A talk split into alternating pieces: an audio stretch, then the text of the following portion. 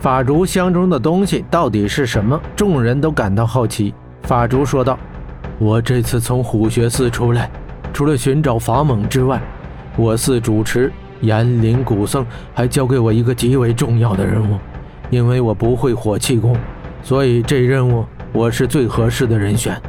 这个任务便是为这箱中的东西找一个主人。你们看。”法竹打开他的藤篓箱，所有人一看都大吃一惊，箱内竟然是一只手，一只铁手，一只铁制的机械手掌。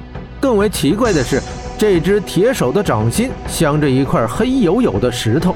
小爱惊讶道：“咦，这是一只右手，霍真断的正好是右手哎。”他这么一说，众人更是吃惊。法主笑道：“呵呵，没错。”这一切都是注定，冥冥之中自有天意。我与诸位的相遇也是天意。霍真道：“这只铁手又是如何判定我的血是神王的血？”法主道：“霍真，你有所不知，这只手叫做神风离火手，它乃是雀离国的最好铁匠以铁树石壁打造。这手手心处所镶的那块石头叫做离火石。”这离火石据说是千年大神魔奴创造万物之时所用的生火工具，可算是稀世珍宝。可别看它不起眼，这石头蕴含着离火的力量，可以释放出雷火，将人焚烧成灰烬。两年之前，却离国一处山谷自地面冒出青光火焰，入者皆被烧为灰烬，以至于此地再无人敢入。传奇铁匠。铁树石壁便入此谷调查，自谷中觉得这离火石，得到离火石之后，铁树石壁十分珍爱，便有感于离火运有离火之髓，可发出火雷，威力极大。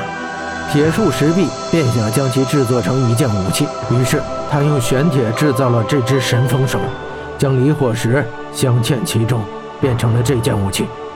可这离火性能凶猛。铁树石壁试验神风离手的时候，直接被离火烧死了。却离国无人敢保存此物，因我虎穴寺乃是火气功之宗，于是便送至我虎穴寺来。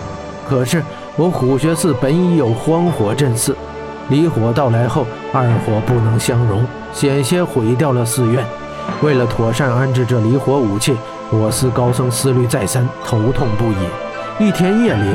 四住持燃灵古僧做了一个奇怪的梦，他梦到离火飞入一个奇怪的陌生人的体内，于是第二天他便派出四僧到鸿蒙大陆各地搜寻这位离火的主人。